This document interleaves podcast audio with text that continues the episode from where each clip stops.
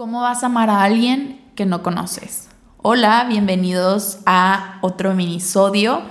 Eh, estamos muy contentas de estar nuevamente aquí y el día de hoy quisimos abrir con esta pregunta porque justamente es algo que hemos estado planteándonos desde principio de año con todo esto del amor propio y justamente en el mes enfocado al amor hicimos toda una semana de amor hacia uno mismo en donde estuvimos compartiendo distintos retos y justamente uno de ellos era hacernos una carta a nosotros mismos.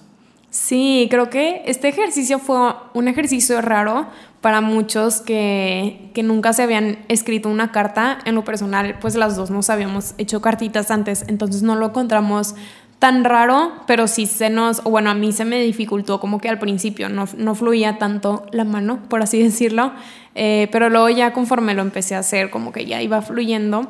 Y es un ejercicio que nos gusta mucho porque es este caminito de conocernos para poder amarnos. Como que muchas veces, no sé, atravesamos diferentes etapas en nuestra vida, momentos de crisis o momentos de cambios, no sé, cuando entras a la prepa o entras a carrera, incluso cuando te gradúas de carrera.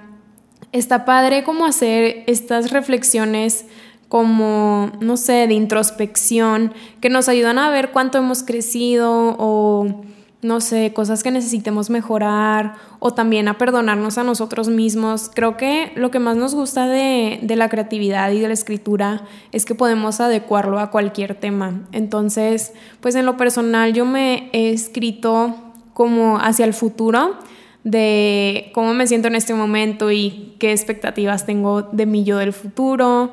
Me he escrito a mi yo del pasado pidiéndome perdón, eh, reconociendo mis logros.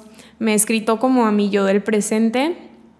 Eh, he escrito también no hacia mí, pero expresando lo que siento y luego ya eso me ayuda a entenderme. Entonces creo que es un ejercicio divertido que ustedes pueden hacer en, cualquier lugar, de que en su celular, en la laptop, en el iPad, o si eres más old school como yo, en una libreta con pluma y, no sé, en un café.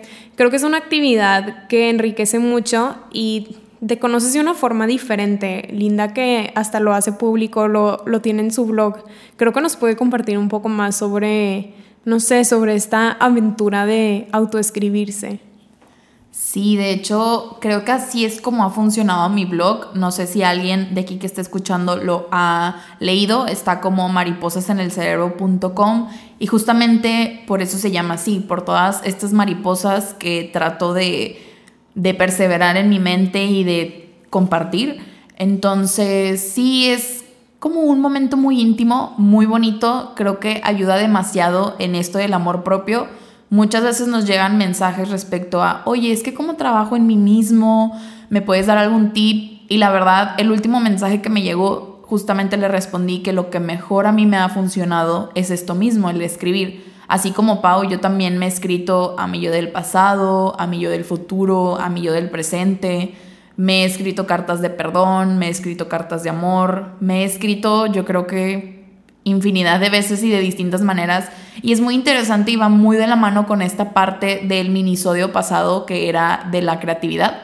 Entonces, sí, creo que, que es muy bonito y creo que lo puedes hacer muy especial. En lo personal, yo escribo directamente en mi computadora porque yo sé que ya es algo que se va a ir directamente a mi plataforma, pero sí quisiera volver a implementar la parte de escribir a mano, porque antes de que yo publicara mis eh, escritos, sí lo hacía a mano y la verdad me encantaba tener como esta libreta llena de pues realmente mi propia escritura, mis letras, mis palabras, entonces es muy bonito.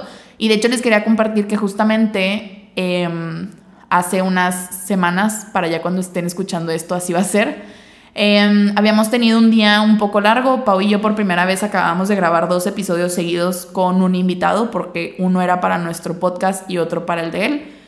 Y llegué como exhausta mentalmente y lo que hice fue cocinarme a mí misma y me senté en el comedor, puse música, mi celular en modo avión y traté de estar en el presente, disfruté cada uno de los bocados que di, me hice súper consciente.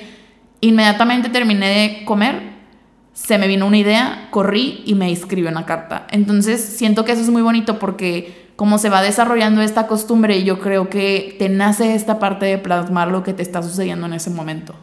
Sí, creo que como dices, Linda, lo puedes hacer en diferentes momentos de tu vida. En ese específico, como que estábamos algo cansadas, pero luego tú llegaste, te consentiste a ti misma y ya te fluyó como la creatividad. Y justo hablando de creatividad, les queremos compartir eh, una carta que uno de nuestros seguidores hizo para sí mismo. Y bueno, él es Daniel Sadita, está en sus redes como arroba Daniel Sadita.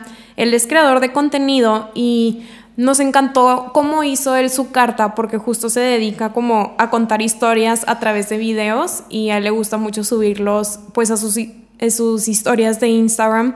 Como que en lugar de subir las típicas stories que le vas picando y le vas avanzando, sube videos un poco más elaborados. Entonces se unió a nuestro autorregalo y se escribió una carta él mismo. Entonces está muy padre porque lo hizo en forma de video y y te lo va redactando, o sea, se ve cómo la va escribiendo, se escucha su voz y pone diferentes imágenes, entonces creo que está muy padre por si lo quieren ver, ahí visitan su red social y ahorita les vamos a dejar el audio para que se inspiren, para que ustedes también se animen a hacerlo.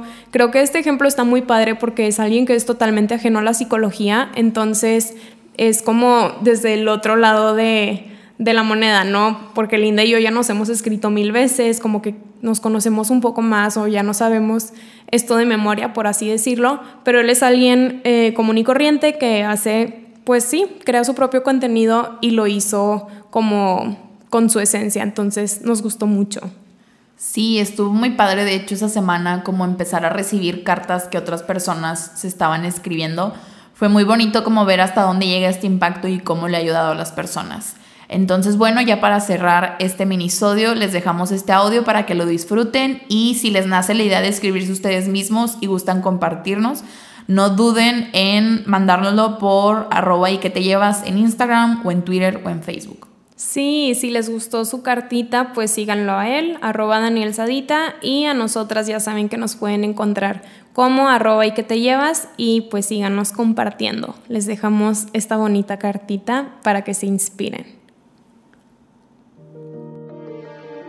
Está extraño que hagamos una carta para nosotros mismos, así que voy a aprovechar para decirte cosas de las cuales me siento feliz. Hola Daniel, hoy te escribo esta carta para decirte que estoy orgulloso de ti, de todo lo que has podido lograr, de que vayas por la vida tratando de cumplir tus sueños. Estoy feliz de que por fin nos graduamos, que a pesar de que no queríamos, en el fondo sabíamos que era algo que queríamos lograr.